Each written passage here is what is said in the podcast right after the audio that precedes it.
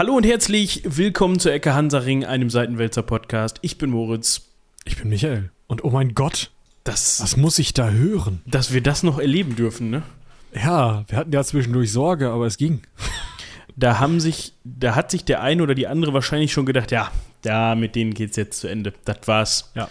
Ja, erst, Okay. erst haben sie ihren Streak oder wie nennt man das gebrochen. Ja, also ich weiß gar nicht, wie lange wir nicht mehr eine, eine Woche ausgesetzt hatten. Bestimmt. Könnt ihr uns ja mal eine Mail zuschreiben. Genau.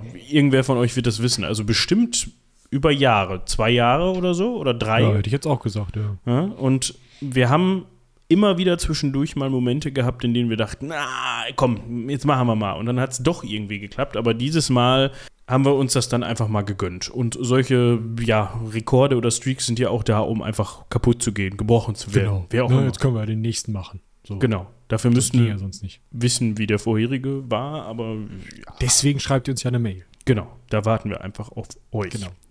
Nee, also ich muss mich erstmal äh, recht herzlich bei allen bedanken, die mich jetzt hier wochenlang vertreten haben.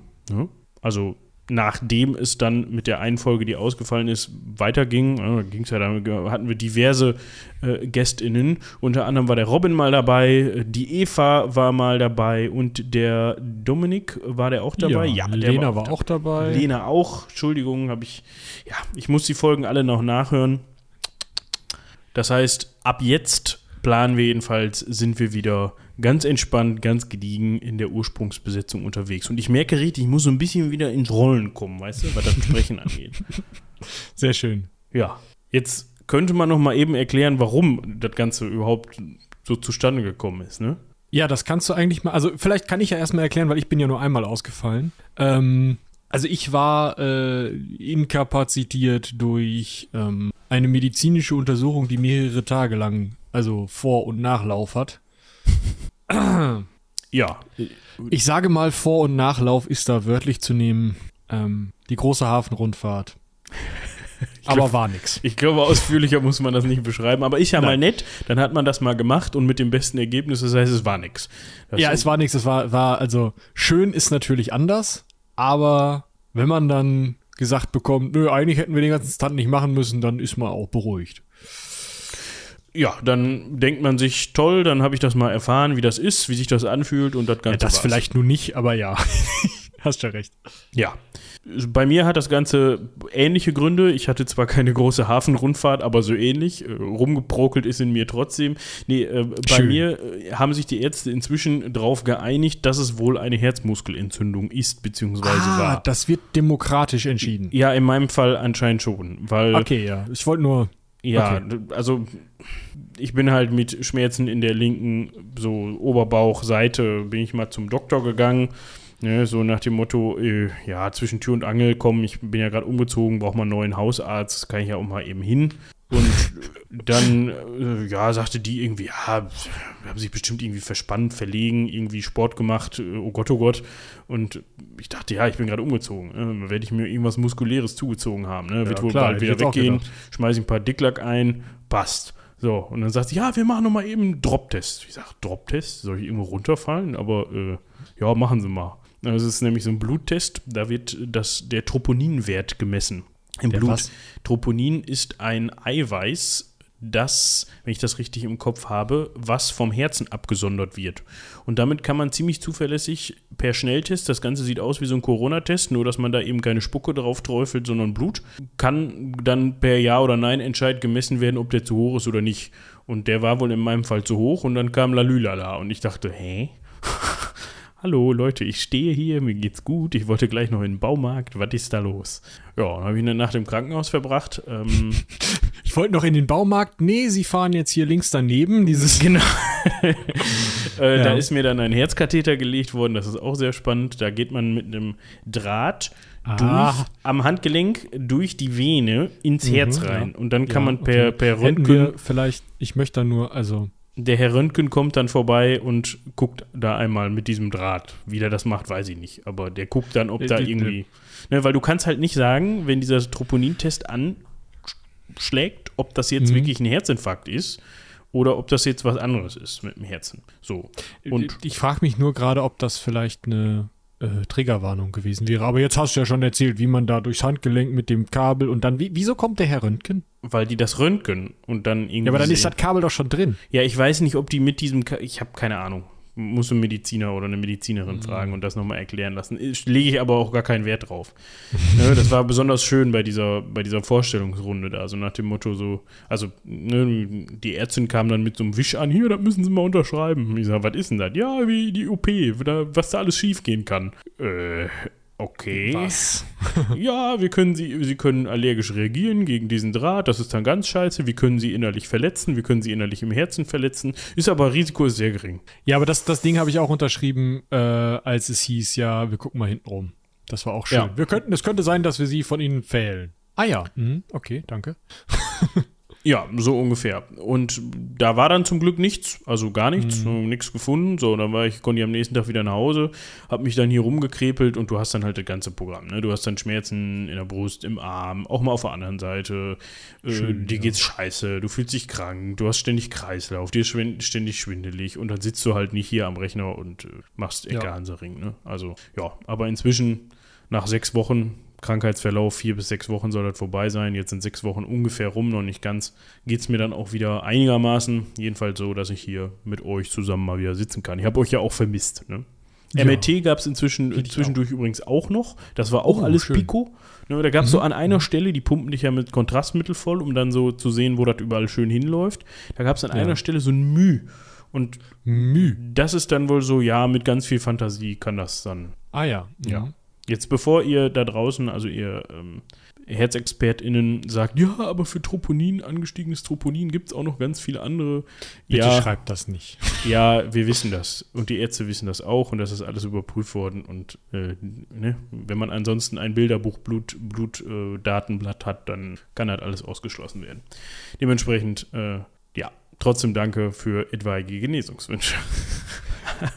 so, jetzt haben sich wahrscheinlich die ein oder anderen oder gedacht, äh, ja, interessant, habe ich mich noch nie Wir mit sind hier nicht beschäftigt. bei einem Medizin-Podcast. Nee, äh, anteilig sind wir das schon. Wir berichten ja doch schon hier und wieder, obwohl heute wird es auch medizinisch anstellen. Zumindest wird ein Doktor vorkommen. Das ist richtig. Und da wird auch mal ein bisschen untersucht. Aber wir können schon so viel voraussagen, wie im Vergleich zu mir sind die Untersuchungen posthum durchgeführt worden. Ja, das kann man, also der, der Doktor ist wohl auch mal am offenen Herzen operiert worden, aber das ist, glaube ich, ein anderes Thema und äh, fällt unter eine andere Folge. Aber, ähm, ja, also irgendwas zu Technik oder so. Aber, ähm, ja, also der Herr, über den wir gleich sprechen, der ist, ähm, er war zumindest offen, als er dann untersucht. Das kann man. Ja. Ähm, Ich würde sagen, wir schnacken gar nicht lange. Haben wir denn noch irgendwas Organisatorisches, bevor wir, da bist du mehr Ja, up to date. Äh, wir, wir können, also sollten vielleicht noch mal darauf hinweisen, dass ähm, ja äh, zum einen das Heldenpicknick im Moment pausiert aus gleichen Gründen und wir da auch noch mal ein bisschen schauen müssen, ne, weil ähm, Aufnahme in Präsenz und so weiter und so fort. Da müssen wir noch mal gucken, wann wir das genau wieder hinkriegen. Das ist halt im Moment so, dass alle aufgenommene alle aufgenommene Krempel jetzt versendet ist und wir dann eben schauen müssen, wie wir wieder ins Senden kommen. Wir melden uns dazu, wahrscheinlich in diesem Format. Ja, das hat nämlich auch die, also ja, das hat einfach immer ganz viel Vorlauf oder verhältnismäßig viel Vorlauf, so dass wenn das Ganze mal ins Stocken kommt, dass das dann auch einfach ja irgendwann vorbei ist, wie du gerade schon sagtest. Dann brauchen Ja. wir einfach wieder ein bisschen Zeit, um das alles ins Laufen zu kriegen. Aber falls ihr erst mit der zweiten Iteration vom Heldenpicknick, also mit Koboldsmar, in diese Serie eingestiegen seid, dann habt ihr ja noch ungefähr fast 100, ja nicht ganz Folgen vom Heldenpicknick 1, die ihr Ja. stattdessen aufholen und nachholen könnt. Ne? Ja, Ja. das an der Stelle dazu. Haben wir sonst noch was? Ich überlege gerade, wir sollten vielleicht noch mal erwähnen, dass äh, die Meerjungfrauen ja eine neue Folge gemacht hatten. Das ist jetzt allerdings auch schon äh, zwei Wochen her. Ja, da äh, das ist die der Schwarm-Folge. Da solltet ihr noch mal reinhören, weil sich das natürlich äh, korreliert, äh, übereinander schmeißt, äh, wie auch immer mit tatsächlich gelesen der Schwarm.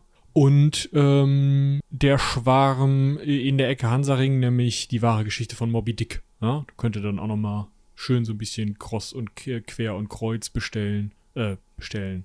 Ha, hören. Bestellen könnt ihr die magischen Reisen des Herrn Alexander, unseren neuen Roman, über den ich gerade auf Seitenwälzer.de drüber gescrollt habe, weil ich gesucht habe, wo denn jetzt diese Moby Dick-Folge. Ja, genau. Das ist ja aber bei den Meerjungfrauen häufiger so. Also die, die veröffentlichen jetzt ja nicht ganz so häufig wie wir. Dementsprechend kann man das ja auch zwei Wochen nach der ganzen Chose nochmal Ja, erwähnen.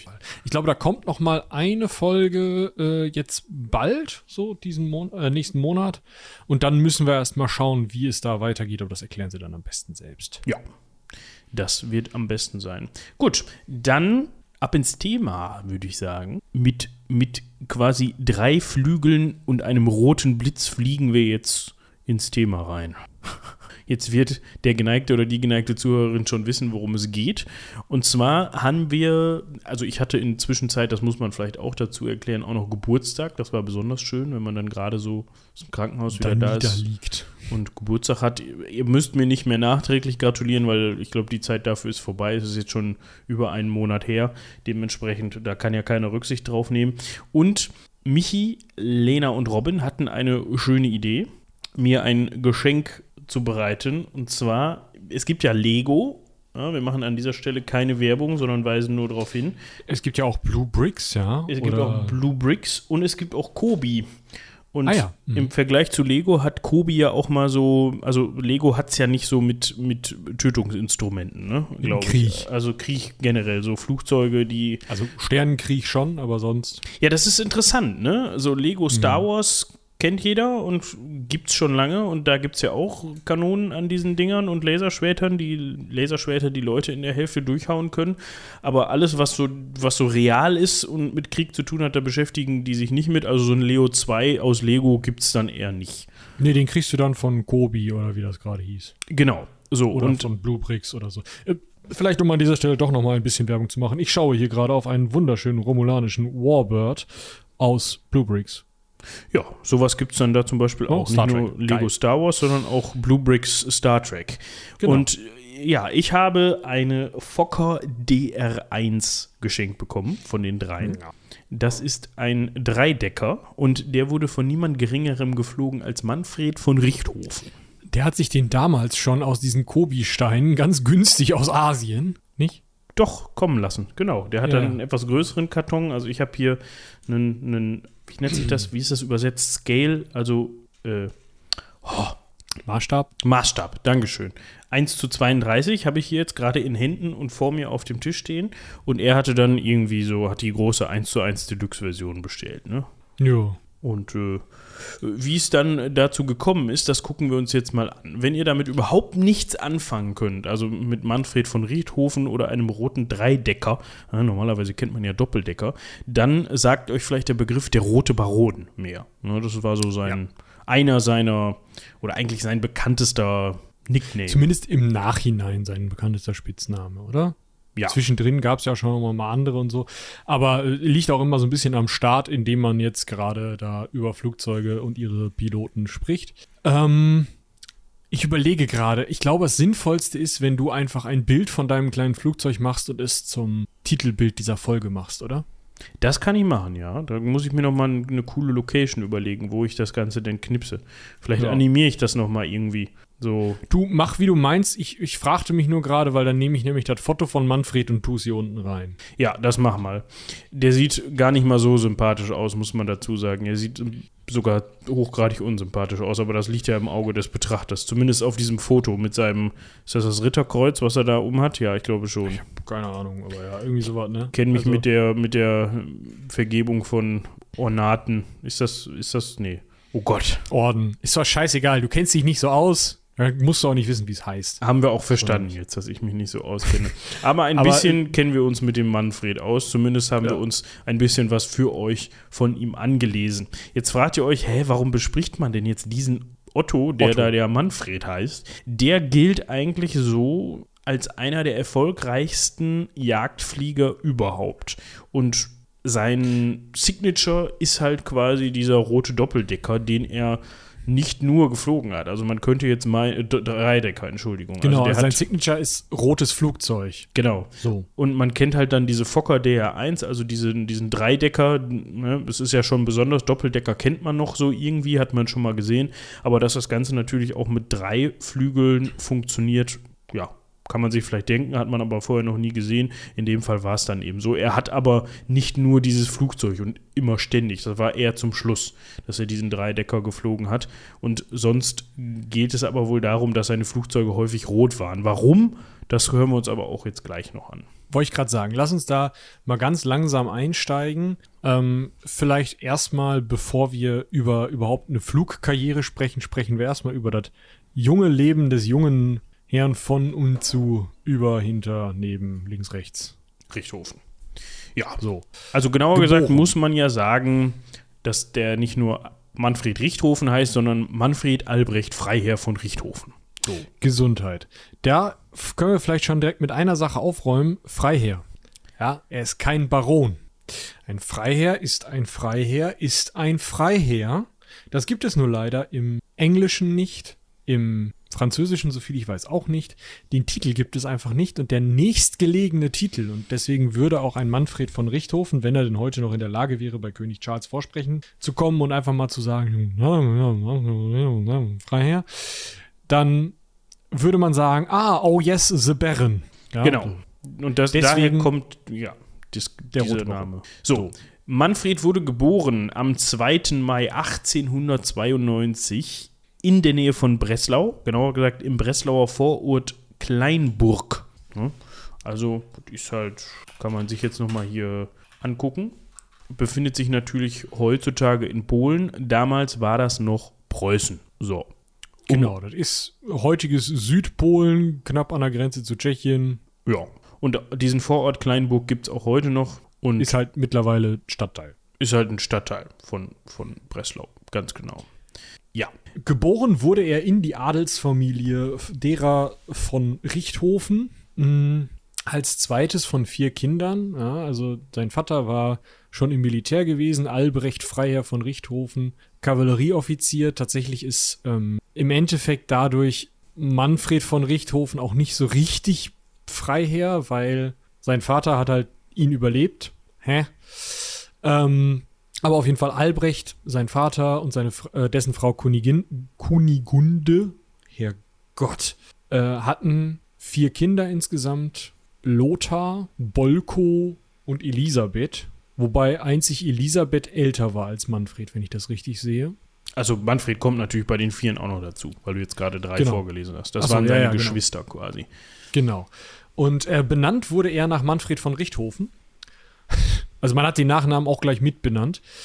Und zwar war das Manfred Karl Ernst Freiherr von Richthofen, ein äh, General der Kavallerie im Ersten Weltkrieg und vorher eben preußischer Offizier, der da familienmäßig dazugehörte. Und wenn man googelt, kann man da im Zweifel mal daneben liegen, aber da muss man sich schon sehr anstrengen und auf der zweiten Seite gucken. Also es gibt ähm, zwei Manfreds von Richthofen, der eine ist nach dem anderen benannt, der jüngere ist der bekanntere.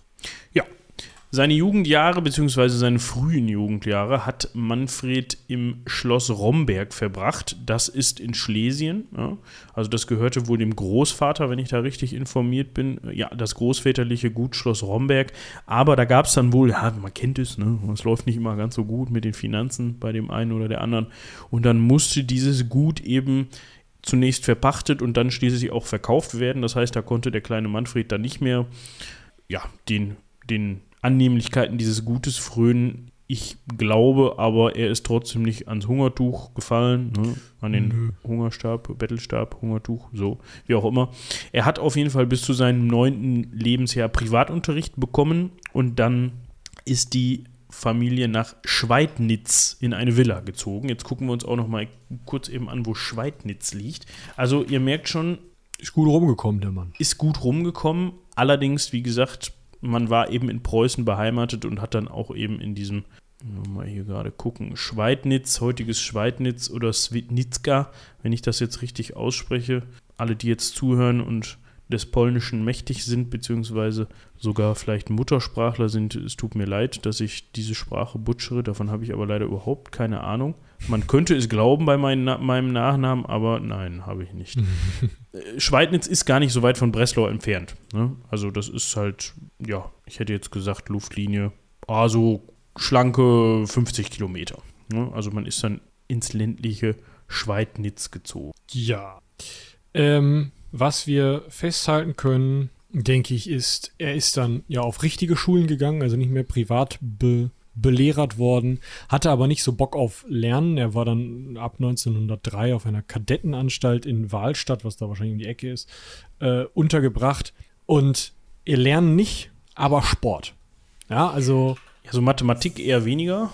Vollgas, ja, ähm, Reiten, Reitturniere, viel mit dem Pferd unterwegs und passionierter und begeisterter Jäger. Jetzt beides natürlich, wir sind noch nicht in Zeiten, wir hatten ja gerade schon darüber gesprochen, uh, Flugzeug und so, wir sind noch nicht in Zeiten, wo Flugzeug, Zeiten, wo Flugzeuge überhaupt ein Ding sind.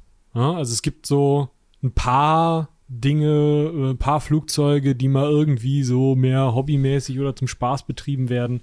Aber es ist noch nicht so, dass wir überhaupt schon ähm, da sind, dass auf so einer Kadettenanstalt jetzt, wie es vielleicht heute sein mag, da schon mal unterschieden wird zwischen ähm, Heer, Luftwaffe und Marine, sondern da wird Kavallerie, Infanterie und vielleicht Marine unterschieden, wenn denn überhaupt unterschieden wird. In Wahlstadt wird da wohl eher weniger was mit der Marine abgelaufen sein, schätze ich mal. Genau, er ist dann 1909 auf die Hauptkadettenanstalt Lichtenfelde gekommen und Lichtenfelde dürfte Berlin sein, exakt. Ähm, und dort in Berlin ist er dann zum Kavallerie- bzw. Ulanen Fähnrich ausgebildet worden, um sich dann noch weiter zu bilden bis 1912, wo er dann als Leutnant zu einem, ja, zum Ulanenregiment Kaiser Alexander III. von Russland Westpreußisches Nummer 1 eben als Leutnant zugeteilt wurde und da in Ostrowo stationiert wurde, was mitten in, im heutigen Polen liegt. Also an der Stelle muss ich das nochmal eben äh, erwähnen, das finde ich ganz interessant als ich mich auf die Folge vorbereitet habe und dazu ein bisschen was gelesen habe, habe ich erst ge hab ich gedacht, ja, ohne vorher was über ihn zu wissen, der hat bestimmt, keine Ahnung, mit zehn hat er schon im Flugzeug gesessen ne, und ist irgendwie durch die Gegend geflogen und der ist dann ganz klassisch irgendwie auch zu einer Schule gegangen und man hat sein Talent erkannt und hier und da, ne? Aber nee, der war erstmal ganz normal, ganz normal, also man muss wirklich sagen, für, für, seine, für seine adlige Herkunft ganz normales Militär, ganz normale militärische Laufbahn, dass man dann da Leutnant wird, wahrscheinlich auch nicht unüblich. Ja, also erstmal war das überhaupt nichts Besonderes und seine ersten Kriegseinsätze hat er dann eben auch innerhalb dieses Regimentes durchgeführt, die wir da eben, von dem wir da gerade gehört haben. Und Zunächst war das tatsächlich dann im Ersten Weltkrieg an der russischen Grenze. Vielleicht müssen wir noch mal dazu sagen, dass ihm es auch schwer gefallen wäre, im Kindesalter mit, wie alt war er? Äh, 1892 geboren, ne? Ja. Wenn er 1902, also mit 10 in einem Flugzeug hätte sitzen wollen, hätten dies die Gebrüder Wright gebaut und davor kein anderes. Ja. Also, also, das ist das Kernproblem, was wir hier haben, äh, warum er auch erstmal auf dem Pferderücken, was natürlich bei seiner Vergangenheit ganz gut passt, in den Krieg muss. Es ist kein Flugzeug da für den jungen Mann, weil es keins gibt, weil sich die militärische, ähm, der militärische Einsatz von Flugzeugen erst im Ersten Weltkrieg wirklich entwickelt. Aber erstmal passt ihm das ja soweit ganz gut. Ne? Er war ja schon immer, wie wir eben gehört haben, ein Pferdenah und war ja, zur Jagd unterwegs und so. Von daher passt das ja. Also erstmal alles gut. So, wir haben gerade gehört, an der russischen Grenze eingesetzt, ist dann aber nach wenigen Tagen auch an die Westfront verlegt worden und ist da dann einem, wenn wir gerade gucken, ja, unter anderem in Belgien unterwegs gewesen.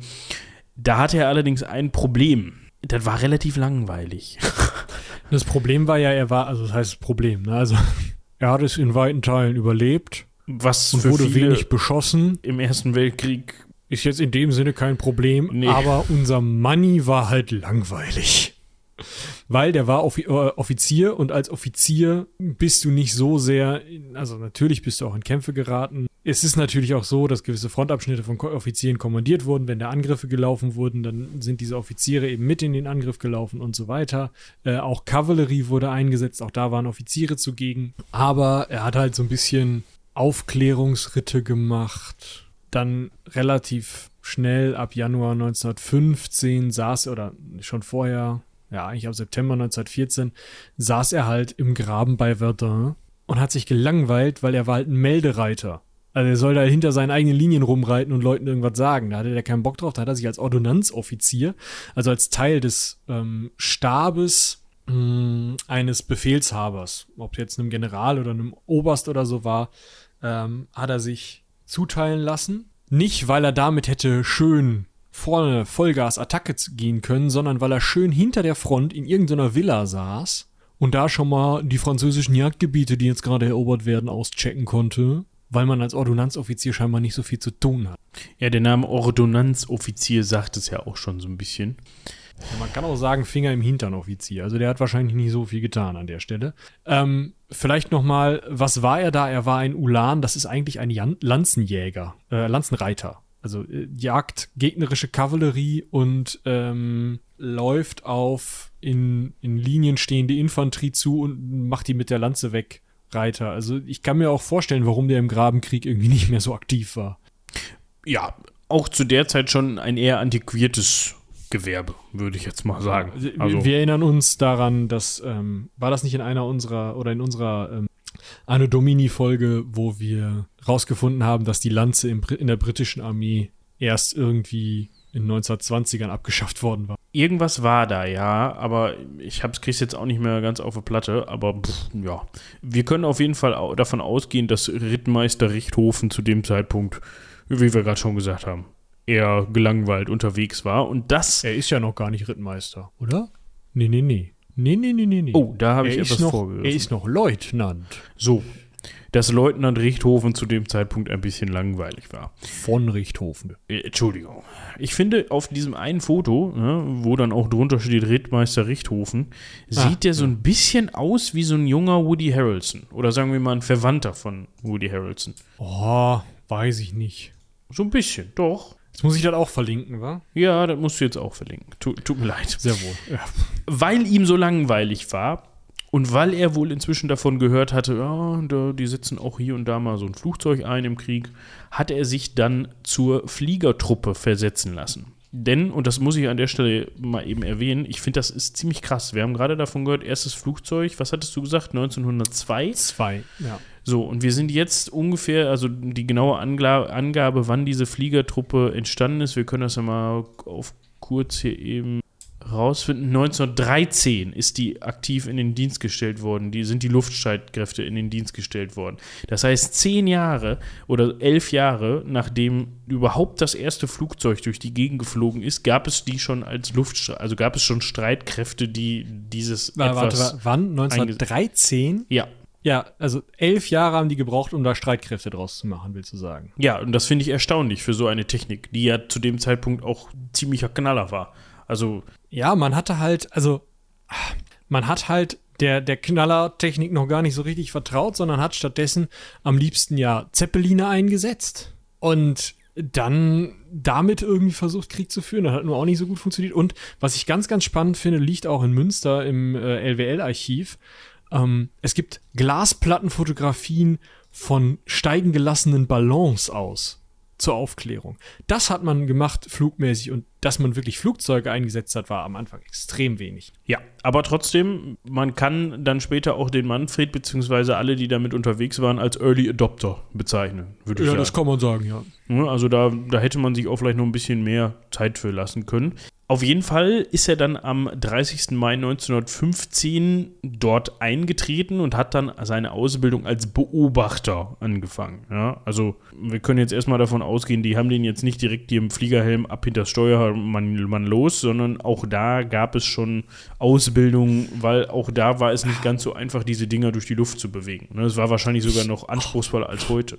Also ich weiß nicht, so schwierig kann es nicht gewesen sein. Ich glaube, wenn du heute mit einem 30-tägigen Lehrgang in einem Klassenzimmer und einem 14-tägigen äh, praktischen Lehrgang in Großenhain nahe Dresden versuchst irgendwie auch nur ins Segelflugzeug zu kommen, kriegst du einen Schlag an den Nacken und eine TÜV-Plakette auf den Hintern. Also weiß ich nicht. Ja, aber ich glaube, er war nur Beobachter.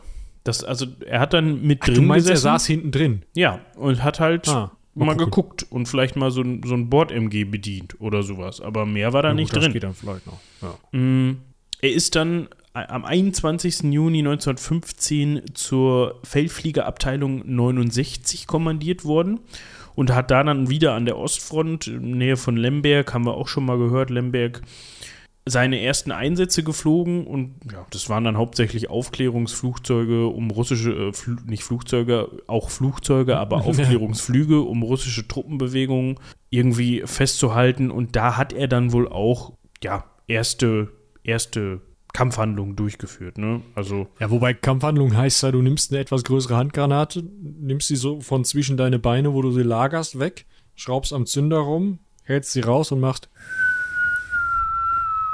Ach, und, daneben. Und lässt sie im besten Fall nicht wieder in den Fußraum fallen, wo du dann erstmal Ja, das ist hoffentlich, musst. genau. Das ist dann ja. Aua. Ja. Plöpp. Das Fliegen hat ihm wohl so gefallen, dass er dann im August 1915 zur Brieftaubenabteilung Ostende kommandiert worden ist.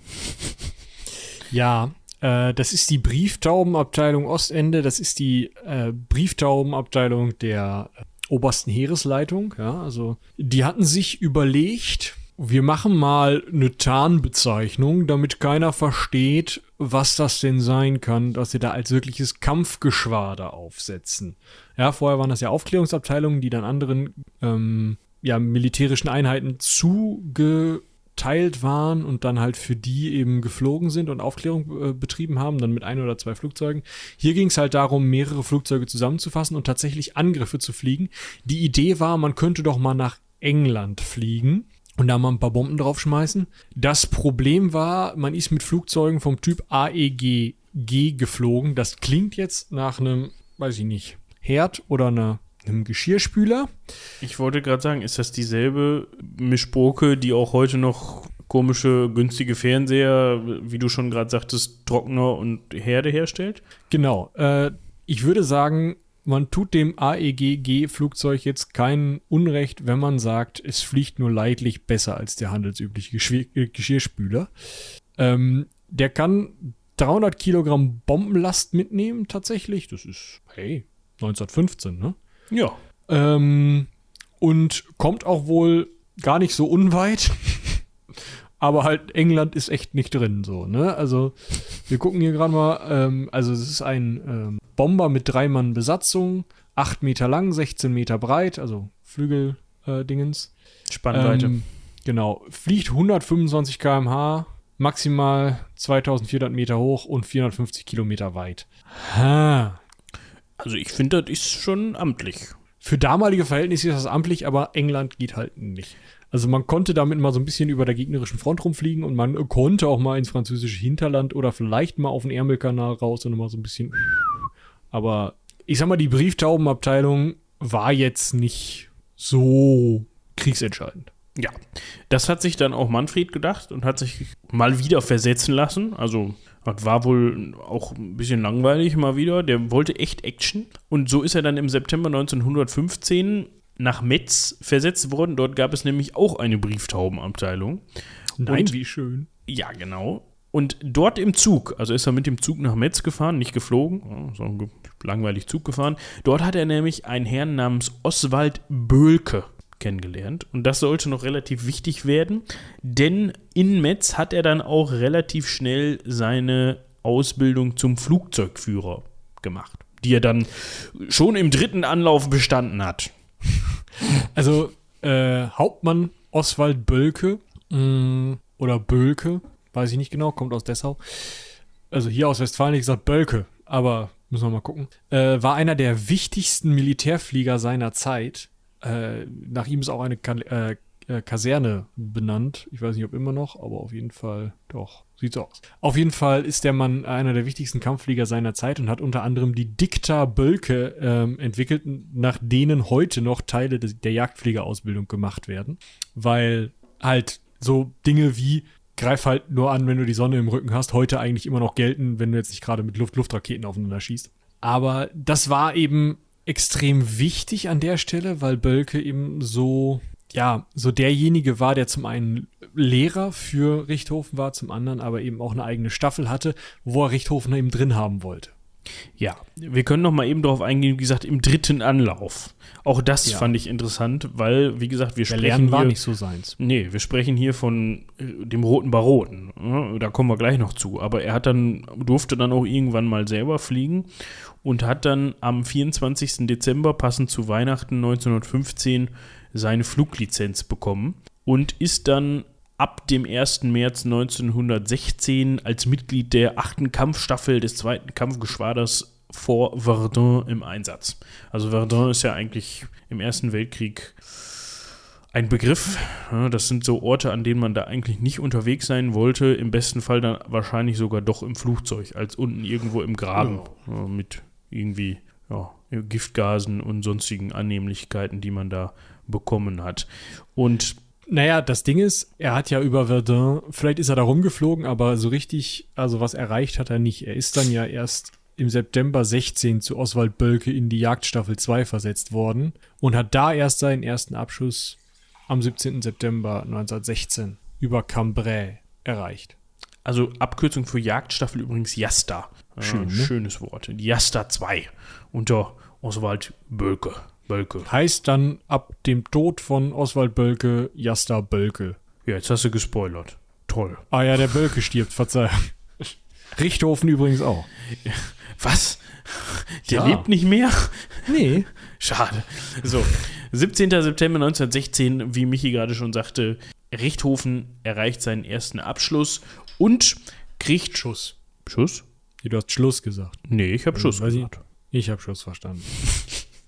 Hinterher gab es einen Schuss, glaube ich, zur Feuertaufe. Also Aus dem Becher, ja. ja, Bölke hat dann jedem seiner ja, Schützlinge, will ich es mal nennen, also jedem, der seine Feu die Feuertaufe dort bestanden hat, einen Ehrenbecher geschenkt. Ne? Also das ist tatsächlich Mhm. wirklich einfach so ein kleines Becherchen ne, aus Metall, aus Zinn oder was weiß ich was, wo dann so eine Gravur drin ist und ja, konnte man sich dann schön irgendwo auf den Kamin stellen oder keine Ahnung. Ja, weiß ich nicht, wo man sich den dann hingeschenkt hat. Auf jeden Fall ist Richthofen, also Manni, dann da auf den Geschmack gekommen und hat sich dann tatsächlich für jeden Abschuss, den er getätigt hat, einen Silberbecher, ein Silberbecherchen anfertigen lassen.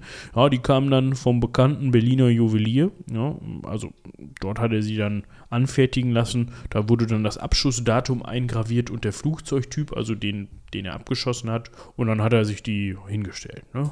Vielleicht können wir jetzt noch mal gerade auf Taktik eingehen im Luftkampf, weil Manni ja durchaus wohl ein ganz guter Taktiker gewesen sein soll und auch äh, erfolgreich war. Ja, auch gerade dann nach Oswald Bölkes Tod am 28. Oktober äh, ist Manfred dann eben noch einiges mehr geflogen und hat auch unter anderem den sehr bekannten und wohl erfolgreichen britischen Piloten äh, Lano, Lano Hawker, sagen wir mal nur Hawker, äh, abgeschossen und dabei getötet.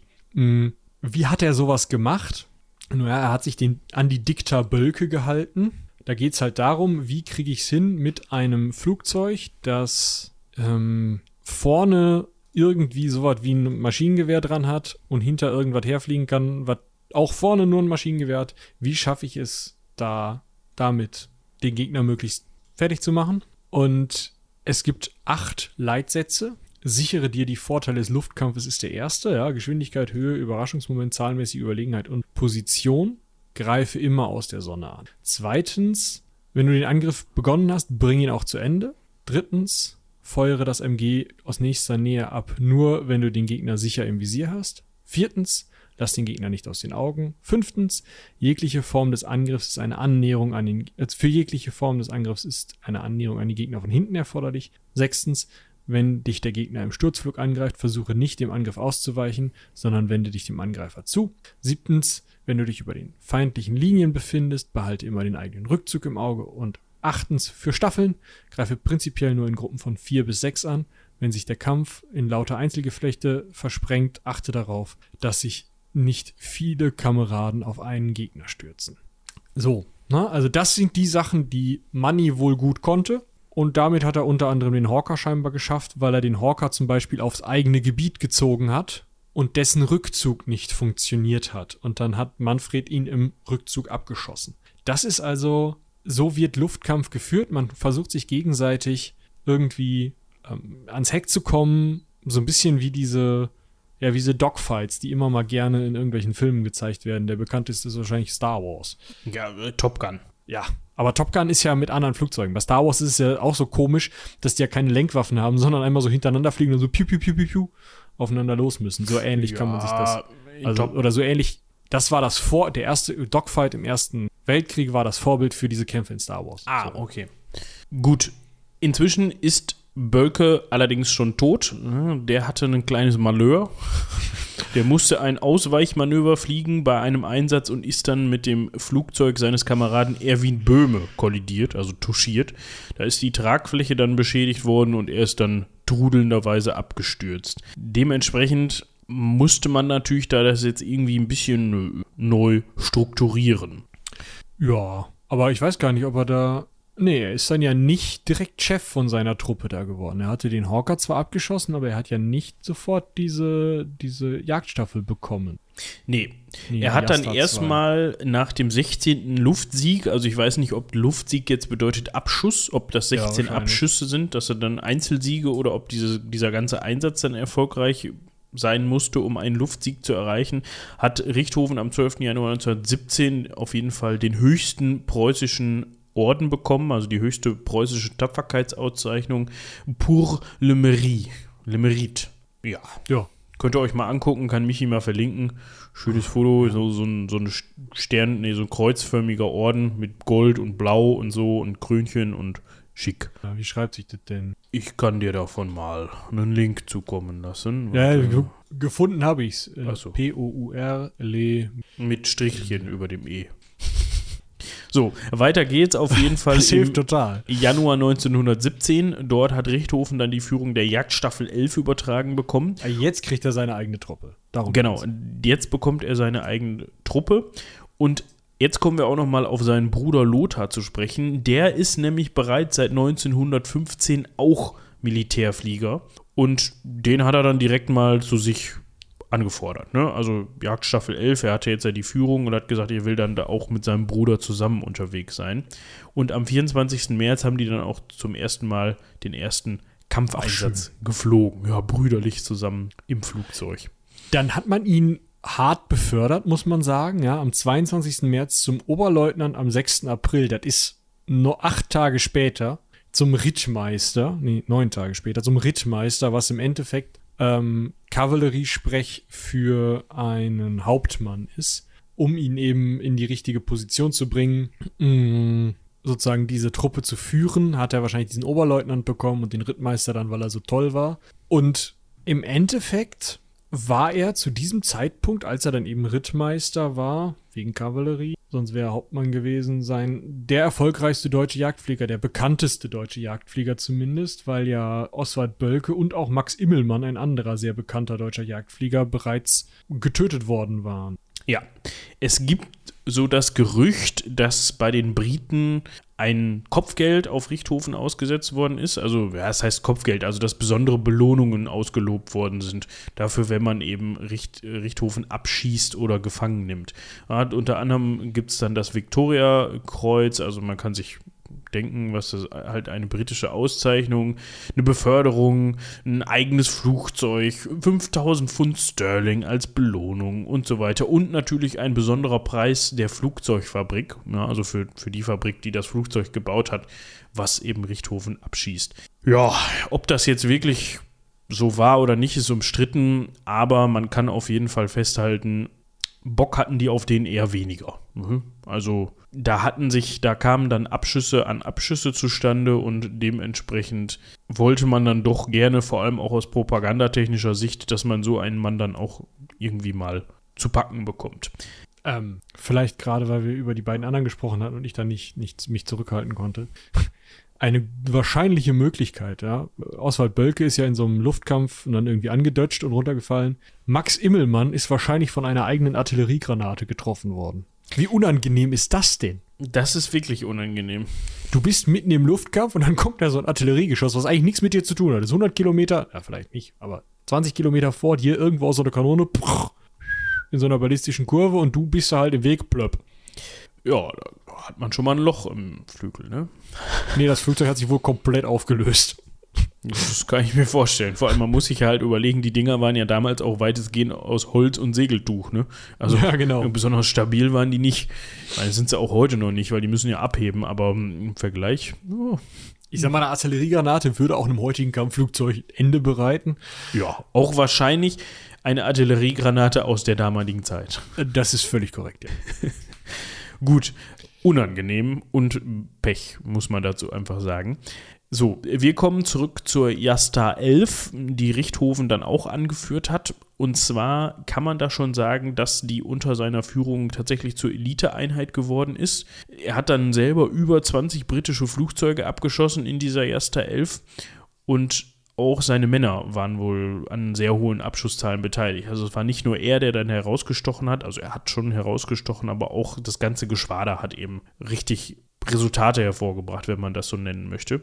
Und zwar hatten die dann relativ schnell eine Taktik, die dann gucken, die dann äh, von denen tatsächlich, von den Briten tatsächlich äh, fliegender Zirkus genannt worden ist. Da kommen wir aber gleich nochmal drauf zu sprechen. Erstmal können wir noch sagen, dass da solche Sachen bei waren, wie zum Beispiel nach dem 50. Abschuss konnte man dann mal mit Kaiser Wilhelm II. Kaffee trinken oder sowas. Also ne, man, man hat den getroffen, ist empfangen worden und beglückwünscht worden, also Richthofen. So. Und er ist dann schon sehr glorifiziert und als der Held hochgehalten worden. Ne? Gerade zum Ende des Krieges musste man ja irgendwas machen, auch propagandatechnisch. Dementsprechend hat man dann auch gesagt, hier guck, unser roter Baron. Also das hat man, weil es ist nicht so ganz bekannt, ob man das gesagt hat oder nicht. Nee, hat man nicht. Hat man also nicht, Roter okay. Baron selber hat man nicht gesagt. Das ist ein, ich hatte ja schon erzählt, das ist ein Übersetzungsfauxpas, sagen wir mal. Konstrukt. Ähm, aus dem Englischen ist das allerdings erst im nach, nach dem Krieg ähm, in einem Buch aufgetaucht ist. Im Krieg hätte man wahrscheinlich gesagt, hier, also unser roter Kampfflieger zum Beispiel, hat er ja selber sein Buch auch genannt. Ähm, aber bei den Franzosen hätte man ihn auch äh, Le, Petit Le Petit Rouge oder Diable Rouge genannt, also roter Teufel oder der kleine rote. Um, also das zielt halt alles auf diese Röte seines Flugzeugs ab, auf die wir ja gleich noch zu sprechen kommen müssen. Er wird auf jeden Fall gut durch die Propaganda getragen und bekommt dann auch tatsächlich das Kommando nicht nur über seine eigene Staffel, sondern über das ganze Jagdgeschwader 1, die Staffeln 4, 6, 10 und eben seine 11. Finde ich Genau. aber ganz spannend. Da Die werden dann- mehr Leute unter sich. Die wurden dann zusammen zum Jagdgeschwader 1 aufgestellt, diese Staffeln im Juni 1917. Das lag wohl auch unter anderem daran, dass dann halt auch irgendwann einfach Schwund da war. Ne? Also irgendwann gegen Kriegsende war das Material dann halt auch erschöpft und so hat man dann halt Staffeln zusammengefasst. Und dort kommt es dann tatsächlich auch dazu, wenige Wochen später, beziehungsweise nur wenige Tage später, am 6. Juli 1917, dass Richthofen während eines Luftkampfs von einem Projektil am Kopf getroffen wird und dort dann nicht nur eine Gehirnerschütterung erlitt, sondern auch höchstwahrscheinlich Hirnblutung. Hat dann erstmal in 4000 Metern Höhe, was amtlich ist für damalige Zeit, aber ich habe auch keine Ahnung davon. Vielleicht war das auch einfach normal. Ne? Ich hätte jetzt nicht gedacht, dass die schon auf 4000 Metern Höhen und Höhe unterwegs waren, die Flugzeuge, aber gut. Offensichtlich war gut für ihn, denn er hat dann wohl eine Minute lang das Sehvermögen und die motorische Kontrolle verloren und das Flugzeug hat dann erstmal einen Abgang gemacht. Nach dieser Minute war er noch nicht unten aufgeschlagen, sondern konnte dann die Kontrolle wiedergewinnen und das Flugzeug notlanden. So, Naja, er war zumindest erstmal außer Gefecht, das kann man vielleicht sagen. Ne? Also er ist dann erstmal 40 Tage in Krankheit gegangen, hat in diesen 40 Tagen mal eben ein Buch geschrieben, Der rote Kampfflieger. Ein Buch, das wohl jetzt nicht durch seine wundervolle Lesbarkeit oder inhaltliche Tiefe besticht, sondern eher so eine Glorifizierung seiner eigenen Person darstellt. Äh, aber eben natürlich dann unter den Ulstein-Kriegsbüchern total gerne veröffentlicht wurde und fanden die Leute natürlich total geil, dass sie dann äh, Propagandascheiß lesen konnten. Und bei den Nazis ist es dann komischerweise auch 33, 36, 37, 38, 39, ähm, ah, ne, und dann nochmal in einem anderen Verlag 33, 34, 36, 37, 39, 41 äh, veröffentlicht worden. Also Hermann Göring fand ihn geil. Also dieses Buch haben sie, ähm, äh, hat er in 40 Tagen mit einer Hirnblutung geschrieben, so muss es sich auch lesen. Es wurde trotzdem ziemlich oft verbreitet, kann man sagen. Die Ärzte haben ihm geraten, doch vielleicht noch ein Buch zu schreiben, ähm, weil er so stark verwundet war, dass er eigentlich nicht sofort wieder hätte in den Einsatz kommen sollen. Er war aber nur 40 Tage offiziell krank und ähm, ist dann nie vollständig erholt wieder in den Einsatz gegangen. Ja, er ist aber wieder in den Einsatz gegangen. Ja. Obwohl man hinterher sagt, hm, wäre vielleicht gar nicht so. Hättest mal lassen können. War ne? gar nicht so gute Idee. Aber Richthofen wäre nicht Richthofen, Money wäre nicht Money, wenn er nicht schnellstmöglich wieder in sein Cockpit geklettert wäre. Und so ist er dann erstmal ne, auf diplomatische Mission unterwegs gewesen. Also er ist dann weitergeflogen, natürlich, aber er ist dann auch als Diplomat oder als ja, Beobachter unterwegs gewesen. Am 26. Dezember 1917 ist er dann tatsächlich zu den Friedensverhandlungen nach Brest-Litovsk geschickt worden mit seinem Bruder Lothar zusammen. Ne, also wir reden hier natürlich von der Ostfront, wo dann diese Friedensverhandlungen stattgefunden haben. Dort hat man dann so ein bisschen, bisschen die, die, dem Jagdhobby gefrönt. Ne? Man konnte, konnte sich im Jagdrevier dort ein bisschen austoben. Gehörte vor, vorher dem russischen Zarenhaus. Da geht man ja auch ganz gerne mal jagen.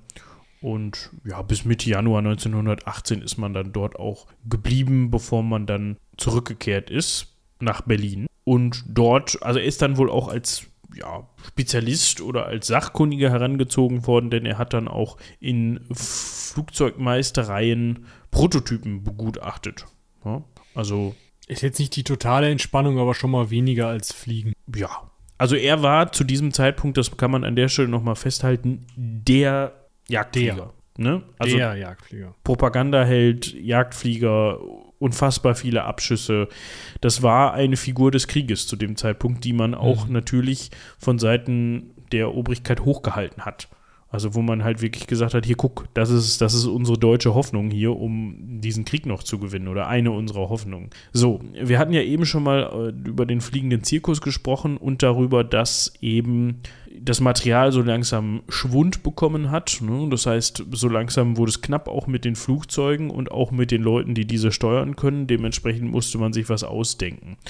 Man spricht da von einem Verhältnis von 1 zu 3. Das heißt, auf ein deutsches Flugzeug kamen eben drei dann wahrscheinlich britische Flugzeuge, wie auch immer. Und so musste man die Taktik ändern und so kam es eben zu diesem Flying Circus.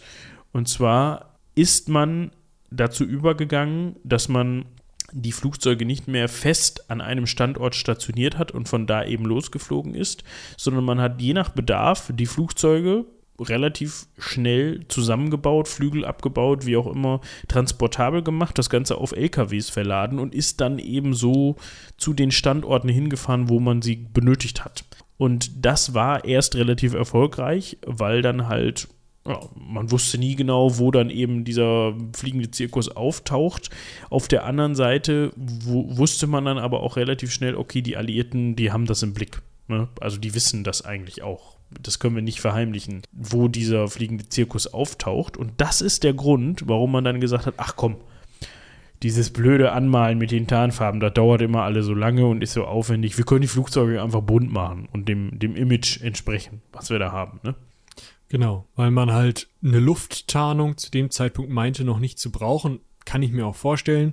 Äh, die Reichweiten waren einfach nicht so weit, dass man hätte irgendwann das gegnerische Flugzeug nicht mehr erkennen können, so ungefähr. Da hätte man eh nicht hinschießen können und dementsprechend war das egal. Die irgendwo im Wald zu verstecken, war auch egal. Und äh, dementsprechend ist man da hingegangen und gesagt, Jausen, komm, hier. Geil, ich bin der rote Baron, ihr Ficker. Ne? Ja. Jetzt ist halt die Frage, ich glaube auch, dass er da erst die Flugzeuge rot angemalt hat, oder?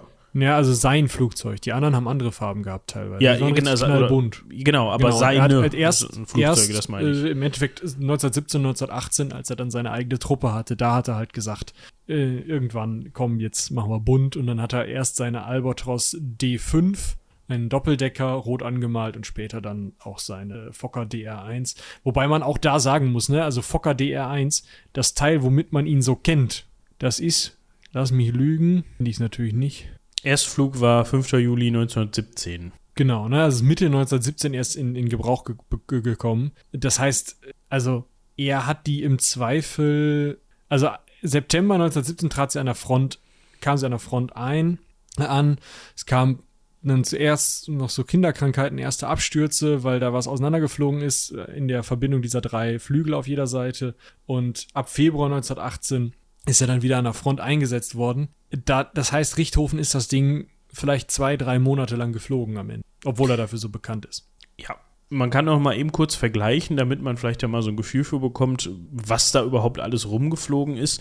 Also die, die Albatros D5, über die wir gerade gesprochen haben, die, ja, gerade hier gucken, hatte übrigens 185 PS Motorleistung, was zu einer Maximalgeschwindigkeit von 187 km/h geführt hat, war auch fast eine Tonne schwer mit 937 Kilogramm und hatte eine Gipfelhöhe von 6250 Metern, äh, genau, 2 MG als Bewaffnung und die Fokker hatte nur 130 PS, war auch nur 160 km/h schnell und Dafür aber wog aber auch nur die Hälfte, 585 Kilogramm. Ich weiß nicht, ob genau. das dann einfach viel, viel wendiger war mit den. Genau, mit also der, das ist der große Vorteil. Genau. Also der große Vorteil der, der Dreidecker gegenüber den Doppeldeckern und der Doppeldecker gegenüber den Eindeckern ist die Wendigkeit. Also das, was man in diesen Luftkämpfen, die sich im Ersten Weltkrieg noch sehr auf engem Raum und mit sehr engen Kurven geliefert wurden, brauchte, war eben im Zweifel nicht die hohe Fluchtgeschwindigkeit, um dann wegzukommen, Gut, einem Herrn Hawker hätte das geholfen,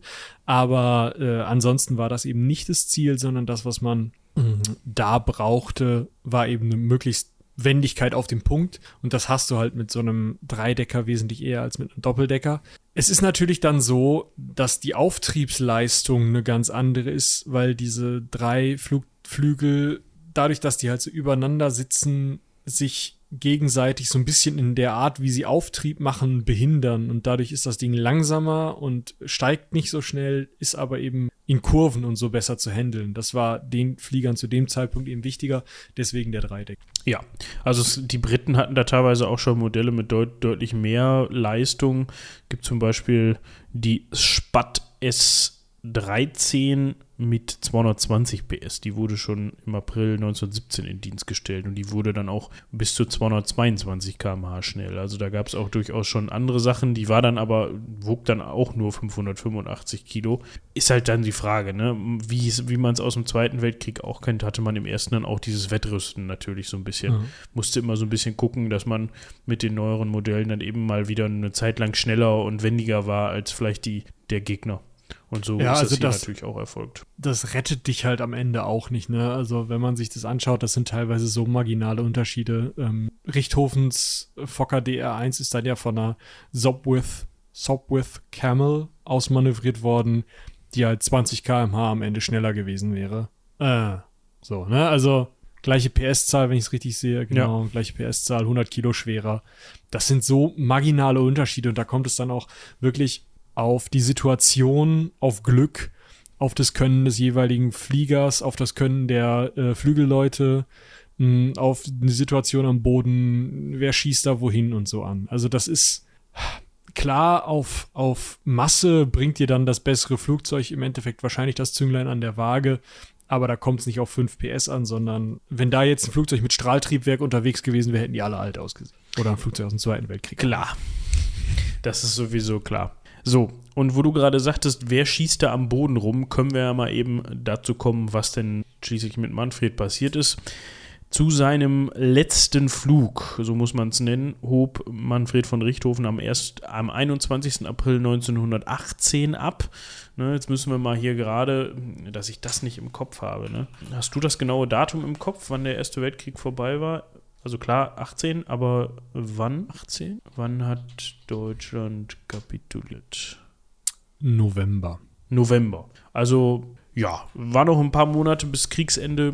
Dort hat er dann, wie gesagt, ist er dann abgehoben mit seiner Fokker DR1 und neun anderen Piloten, also mit zehn Flugzeugen ist man abgehoben und hat sich dann dort eben in den Luftkampf mit, mich jetzt gerade schon gesagt, diesem Sopwith Camels, also britischen Flugzeugen, verstrickt. Dort sind auch kanadische Piloten geflogen und dort hat sich Richthofen dann von einem kanadischen Piloten locken lassen, wenn man das so nennen möchte. Ob das jetzt bewusst war oder eben nicht, dieser äh, Wilfred May ist dann eben, hat sich vom Kampfgeschehen entfernt und Richthofen hat das als Chance gesehen und ist ihm eben nachgejagt.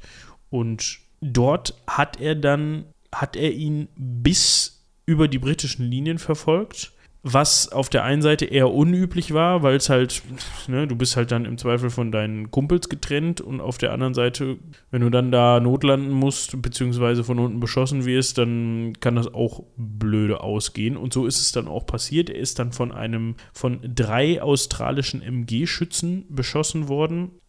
Und eine Kugel ist dann von unten rechts in seinen Oberkörper eingedrungen. Und das war dann unschön. Also das war dann unglücklich für ihn, weil er musste, dann hat dann wohl noch eingesehen, okay, das geht so nicht weiter, ich sollte mal schnellstmöglich landen. Das hat er dann auch noch geschafft, also hat diesen Dreidecker dann auch tatsächlich weitestgehend unbeschadet noch zu Boden gebracht, nähe der französischen Gemeinde Corbie und starb dann da wohl kurz nach Ankunft der australischen Soldaten. Also er hat dann, ja, ist dann seiner Verletzung dort erlegen. Und von diesem Flugzeug ist nicht viel übrig geblieben. Nee, genau. Das haben Souvenirjäger, weil australische Soldaten, ne, das ganze britische Commonwealth hat ja gekämpft, australische Soldaten haben die dann auseinandergebaut, weil sie Souvenirs haben wollten.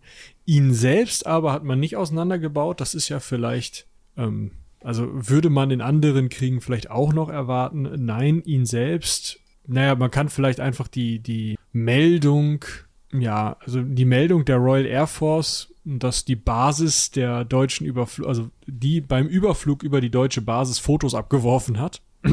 Und folgende Botschaft, diese Meldung kann man eben vielleicht mal vorlesen.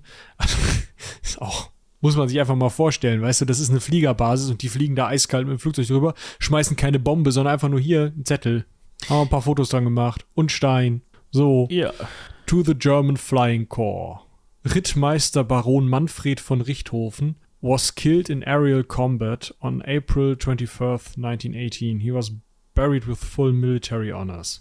Ne, es stand wohl auch auf Deutsch nochmal drunter oder man hat es dann mal übersetzt an das deutsche Fliegerkorps. Rittmeister Baron Manfred von Richthofen, da auch der Übersetzungsfehler, wurde am 21. April 1918 in einem Luftkampf getötet. Er wurde mit allen militärischen Ehren bestattet. Man war also, ja, man, man wusste, okay, wenn wir da jetzt Scheiße bauen, das gibt, dann ist schlecht für die Presse.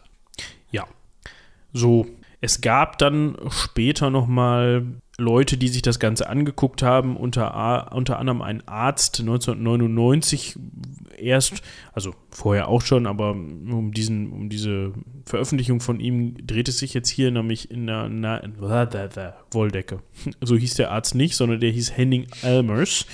Und der hat im britischen Fachblatt Lancet eine Arbeit veröffentlicht. Lancet, Lancet oh, okay. Kannte ich vorher gar nicht, muss ich sagen.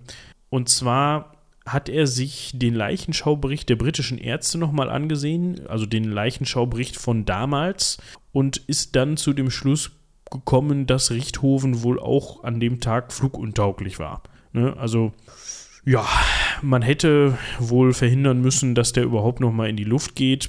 Es wird dann auch vermutet, dass er an einem posttraumatischen Syndrom leidet aufgrund seiner Kopfverletzung und die Schädigung seines vorderen Hirnlappens hätte ihn dann erst dazu veranlasst, diesem australischen, nee, es war ein äh, kanadischer Flieger, genau, diesem kanadischen Piloten da über die britischen Linien hinweg hinterher zu fliegen. Ob das jetzt so ist oder nicht, ja, schwierig zu sagen. Also er hat wohl einigen Regeln, ist er nicht gefolgt, denen er hätte folgen sollen, die er selber mit aufgestellt hat.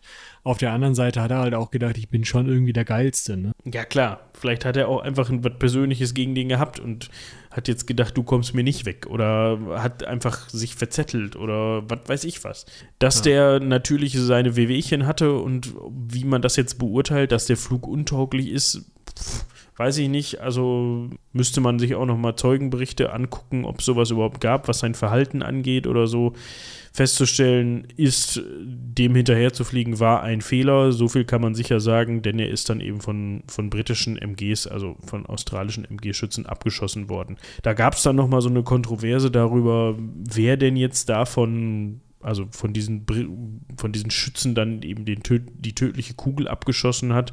Da gibt es dann auch diverse Auswertungen und es kommen drei in Frage. Letzten Endes ist dann wohl rausgekommen, dass eigentlich nur noch einer in Frage kommt. Ähm, ja, auf jeden Fall. Er ist auf jeden Fall wahrscheinlich vom Boden aus, ne? Ja, ja, ja. Also das, das waren Schützen, die vom Boden aus eben auf den Dreidecker geschossen haben. So, und die haben eben dann auch, das waren auch die, die dann dort waren, als er gelandet ist, soweit ich das weiß. Ja, da hat sich dann, haben sich dann diverse Gremien zusammengetan, die das dann irgendwie rekonstruiert haben und ja, am Ende soll dann wohl ein, ein Herr namens Cedric Popkin mit seinem MG den tödlichen oder den dann später tödlichen Schuss gesetzt haben. Und der hat dann wohl Richthofen abgeschossen. Gut. Was kann man noch sagen? Nachdem er tot war, hat dann ein Herr namens Wilhelm Reinhardt das Geschwader übernommen, allerdings nur bis Juli. Dann ist der nämlich auch abgestürzt und ums Leben gekommen. Ja, da kann ich vielleicht einhaken. Äh, weißt du, wie der abgestürzt ist? Nee. Der, der hat ein Flugzeug geflogen, so Test geflogen, ein Doppeldecker. Und der war dann, dieses Flugzeug war dann ganz, ganz plötzlich nur noch ein Eindecker. Oh. Und dann sagte das Flugzeug so, mir fehlt eine Tragfläche. Ja, Herr Reinhardt so, ja, es tut mir jetzt leid, aber ich würde gerne landen. Das Flugzeug so, nö, ich mache eigentlich jetzt einfach mal Bums. Aber war der auch hin. Das ist schade. Also, das war dann. Ja, das war besonders schade, weil der Nächste, der diesen fliegenden Zirkus übernommen hat, tatsächlich dann Hermann Göring, der alte Nazi war. Also der Hermann Göring. Ja, der hatte das dann ja auch ein bisschen länger, ne? Also. Ja, so lange nur auch nicht, ne? Also ja, gut, mal, aber du, du weißt, was ich meine. Also, ja, also der 21. April 1918 ist, ist ähm, Richthofen tot. Wo ist unser Herr Reinhardt? Ich meine, klar, er ist dann, er ist dann natürlich nach Kriegsende nicht. also, ne, 3. Juli ist der Reinhardt gestorben. Ja, gut, dann ist das halt, hat er nochmal sechs Monate war der Göring dann nochmal Chef. Und dann ist Göring aber auch außer Landes und so. Also es war alles. Ja, ich meinte damit nur, dass er dann ja auch ab 33 Reichsluftfahrtminister war ja, und dann ja. eben ab 35 auch Oberbefehlshaber der Luftwaffe. Ja. Ja, also ne, der hat schon sein, seine, seine Karriere gemacht in der Luftwaffe, das meinte ich damit. Mhm. Der ist dann nicht abgestürzt oder sowas. Schade ja. eigentlich. Ja, das ist richtig. Aber äh, was kann man noch sagen? Man kann auch mal eben darauf eingehen, was es denn jetzt mit seiner Ruhestätte auf sich hat. Da gab es viel hin und her und so weiter und so fort. Man wollte dann natürlich gerne die, die, den, den Leichnam zurückhaben. Der ist dann erst mal von den australischen, wie sie das eben auch äh, wie sie das eben auch auf diesem Zettel geschrieben haben, von australischen Fliegeroffizieren zu Grabe getragen worden, unter allen militärischen Ehren. Also da haben die jetzt nicht irgendwie den irgendwo verscharrt, sondern da hat es schon ein anständiges Begräbnis zu gegeben, wie das wohl üblich war damals. Es gab dann noch französische Dorfbewohner, die ihn wieder ausbuddeln wollten. Ähm, haben sie wohl nicht hingekriegt, weil die wollten natürlich nicht, dass dieser deutsche Nationalheld da jetzt irgendwie in Nähe ihres französischen Dorfes so ein Ehrengrab hat, sondern die wollten den wahrscheinlich irgendwo dann wirklich verscharren. Haben sie nicht hingekriegt. Und so hat man dann tatsächlich den Leichnam irgendwann nach Berlin überführen können. Unter anderem war dann auch Kaiserin Auguste Victoria zugegen, während am 2. Mai 1918 in der alten Garnisonskirche von Berlin äh, eine Trauerfeier stattgefunden hat. Und Dort lag er aber noch auf einem, dann später auf einem deutschen Soldatenfriedhof in Frankreich. Genau, dann ist er 1925 rübergeholt worden auf den Invalidenfriedhof nach Berlin, obwohl eigentlich die Familie Richthofen ihn halt ähm, in, in Preußen äh, beerdigen lassen wollte. Dieser Invalidenfriedhof liegt dummerweise da, wo dann später die Mauer lang ging. Das heißt, 1961 musste die Familie das Grab dann wieder umsetzen, in dem Fall nach Süd, äh, äh, auf den Südfriedhof nach Wiesbaden, weil tatsächlich, nee, 1975, nachdem dann die Grenzanlagen noch weiter ausgebaut wurden, ähm, weil tatsächlich eben die, die Mauer, die Berliner Mauer einfach da war, wo sein Grab war. Und da, also auf dem Südfriedhof in Wiesbaden, liegt Richthofen heute noch wenn man da mal irgendwie unbedingt hin möchte. Ich weiß zwar nicht warum, es ist halt eine Platte aus Stein. Und das Grab ist jetzt auch nicht. Also, ich kenne auf dem Friedhof in meinem Heimatörtchen krassere Gräber so, wo dann irgendwie mehr zu gucken ist. Das ist halt eine Platte, da steht drauf hier Manfred von Richthofen. Ähm, und 2009 hat man dann gesagt, ja, hm, hm, ist ja schön und gut, dass der in Wiesbaden liegt, aber eigentlich soll der hier auf dem Invalidenfriedhof beigesetzt sein. Lass uns doch mal noch so, so einen Grabstein hinstellen. Und dann haben sie da nochmal so einen, einen Grabstein halt hingestellt. Und ja. Der steht da jetzt. Da ja, steht aber auch nur Richthofen drauf. Ja. Ist halt irgendwie jetzt alles so, ja, okay, ne? Ja, wir könnten jetzt noch darauf eingehen, was er denn hier für Ehrungen hat und so weiter und so fort. Das sparen wir uns jetzt einfach mal. Also was ich ein bisschen interessant finde, ist, dass man ihm auch noch den eisernen Halbmond ja, äh, vom Osmanischen Reich äh, überreicht hat, Bulgar den bulgarischen Militärorden für Tapferkeit vierter Klasse. War wohl nicht so gut. Ähm, das Feldpilotenabzeichen der Österreich-Ungarn. Also er hat so ein bisschen was auch von nicht-deutschen Seiten bekommen, aber. Äh ja, also wenn man nach seinen, wenn man sich seine Orden und Ehrenzeichen anguckt, dann konnte er sich über die Jacke auf jeden Fall volltackern, so viel ist auf jeden Fall klar.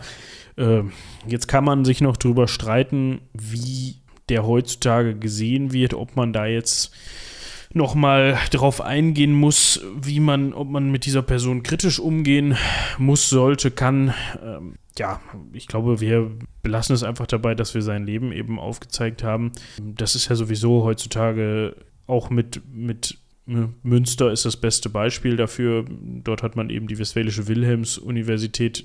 Heißt sie noch so oder ist es jetzt offiziell schon? Also sie wird jetzt umbenannt, aber der Umbenennungsprozess läuft. Ja, also was ich damit sagen möchte, ist, dass man sicherlich auch um Richthofen äh, eine Diskussion führen kann, inwieweit man da jetzt äh, sich mit dem auseinandersetzen muss in heutiger Zeit. So, und da klingelt es jetzt und dementsprechend bin ich sofort wieder da. Ich könnte ja jetzt einfach schon mal die Abmoderation machen. Das wäre fast auch schon wieder ein bisschen lustig. Auf der anderen Seite, ähm, weiß ich auch nicht, ne? Also, wir hatten jetzt so viel Zeit ohne Moritz. Ich finde, da können wir noch ein bisschen Zeit ohne Moritz auf, aushalten, bis er einfach wieder da ist. In der Zeit rede ich einfach noch mal ein bisschen. Ja, wir werden wahrscheinlich in den neuen Trakt, äh, Trap äh, erstmal wieder reinkommen müssen. Müssen mal schauen, was wir nächste Woche machen. Das haben wir jetzt noch nicht geplant. Da müssen wir einfach gleich mal drüber sprechen, aber ich denke, worauf ihr euch schon freuen könnt, ist in knappen zehn Folgen wird es wieder eine Anno Domini Folge. Ja, also wenn ihr da Bock drauf habt, dann ähm, schreibt uns doch eine Mail, hätte ich jetzt gesagt. Schreibt uns im Allgemeinen eine Mail, das ist eigentlich immer schön. Ja, ihr könnt uns auch mal eine Mail schreiben, äh, welche der Vertretungsfolgen ihr denn am besten fandet.